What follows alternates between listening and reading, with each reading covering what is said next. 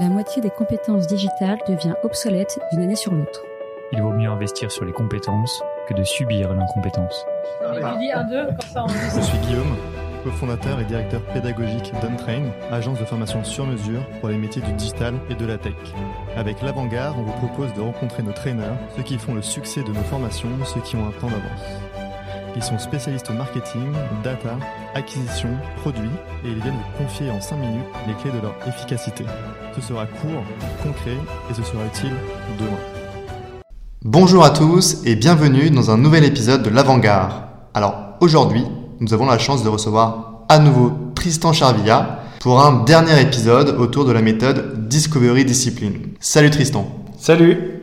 Alors, on l'a vu au cours des épisodes précédents, cette méthode, elle permet de créer un produit en 7 étapes que l'on peut résumer par l'acronyme FOCUST. Tu as notamment écrit un livre sur cette méthodologie avec euh, Rémi Guyot, qui est CPO chez Babacar, et tu viens aujourd'hui nous détailler la dernière lettre, à savoir le D, qui signifie Decide. Avant de nous parler de cette dernière étape, pourrais-tu commencer par te présenter, s'il te plaît? Alors, donc, bon, Tristan, tu l'as dit, Tristan Charvilla, je travaille sur les problématiques de design depuis une, quinzaine d'années. Et donc, j'ai travaillé avec Rémi euh, Guyot depuis l'époque de PayPal, il y a dix ans. Et ensemble, on a réfléchi à la démocratisation, l'évangélisation des sujets de design essentiellement à travers la proximité avec le produit. Et donc cette méthode dont on parle aujourd'hui, c'est une méthode de réconciliation entre le produit et le design pour travailler ensemble et injecter le design thinking d'une manière euh, pratique et pragmatique pour servir le, produit digital. Merci Tristan. Comme d'habitude, je vais t'inviter à détailler cette lettre D. Alors D pour Decide, ça touche à sa fin. La phase de discovery se termine et la question maintenant c'est est-ce qu'on est prêt pour passer en delivery? Est-ce qu'on est prêt à fournir nos spécifications, notre prototype avancé et à passer en phase de conception fine? Donc on va détailler les specs, on va travailler sur du découpage, euh, se coordonner sur des sprints et construire notre expérience. Donc la question est là, est-ce qu'on est prêt? Donc au cours de cette étape, on va être amené à évaluer la solidité de notre solution, et ça, on va le faire à travers la mise en place de tests utilisateurs.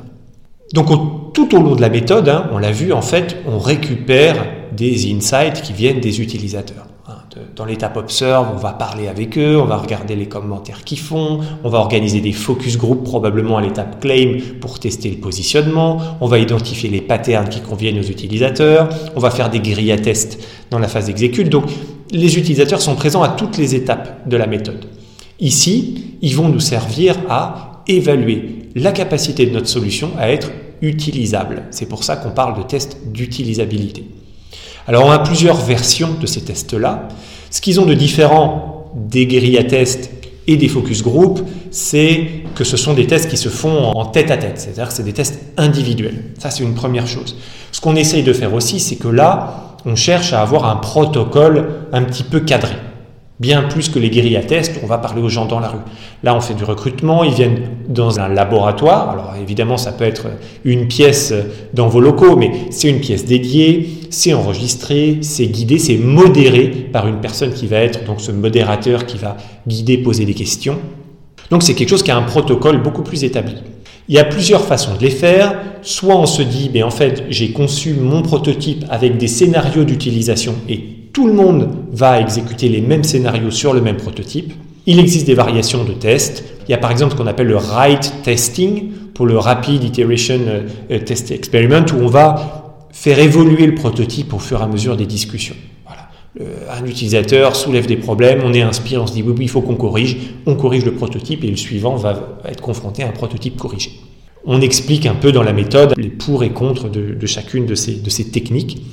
Mais l'objet fondamental, c'est ça, c'est de tester les prototypes. Le livrable à la fin pour, euh, cette activité, ça va être le livrable go-no-go. C'est très simple. On va reprendre les trois hypothèses que l'on a formulées dans l'étape execute. Quelles sont les trois hypothèses qui doivent être validées pour qu'on soit confortable sur notre prototype? Voilà. Un utilisateur est capable de m'expliquer la fonctionnalité quand il a terminé l'expérience. Par exemple, il est capable de réserver un billet sur mon prototype, par exemple. D'accord? Donc ça, c'est les hypothèses que l'on veut valider. Et on va terminer ce livrable go-no-go par un go-no-go général, un go-no-go d'équipe. Et pour ça, eh bien, on va simplement faire un petit tour de table avec l'équipe impliquée et chacun va pouvoir dire go, no go. Si tout le monde est sur un go, c'est facile, on est tous alignés. Si quelqu'un a un no-go à exprimer, ça va être l'occasion d'en discuter et de définir si effectivement ce no-go il ressemble à un point de blocage et qu'il faut revenir à une étape précédente peut-être, ou si finalement, à travers la discussion, on s'aligne et tout le monde est d'accord pour avancer.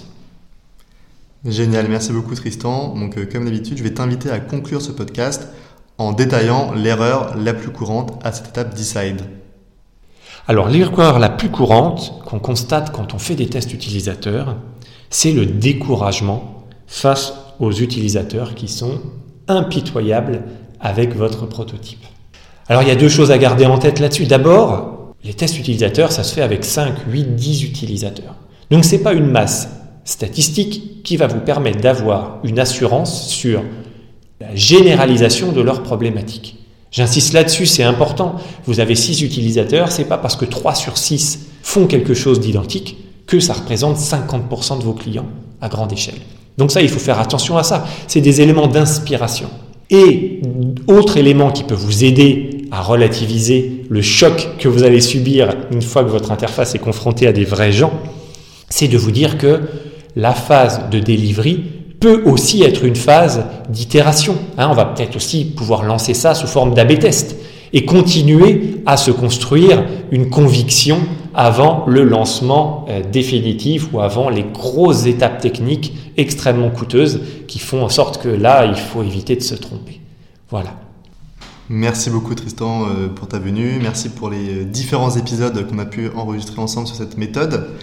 Et donc euh, pour ceux qui nous écoutent, hein, pour rappel, il est possible d'acheter en précommande le livre édité aux éditions TIGA, euh, donc voilà, c'est le, lien est en description. Merci Tristan pour ta venue et on te dit à très bientôt. Merci beaucoup. À bientôt. Au revoir.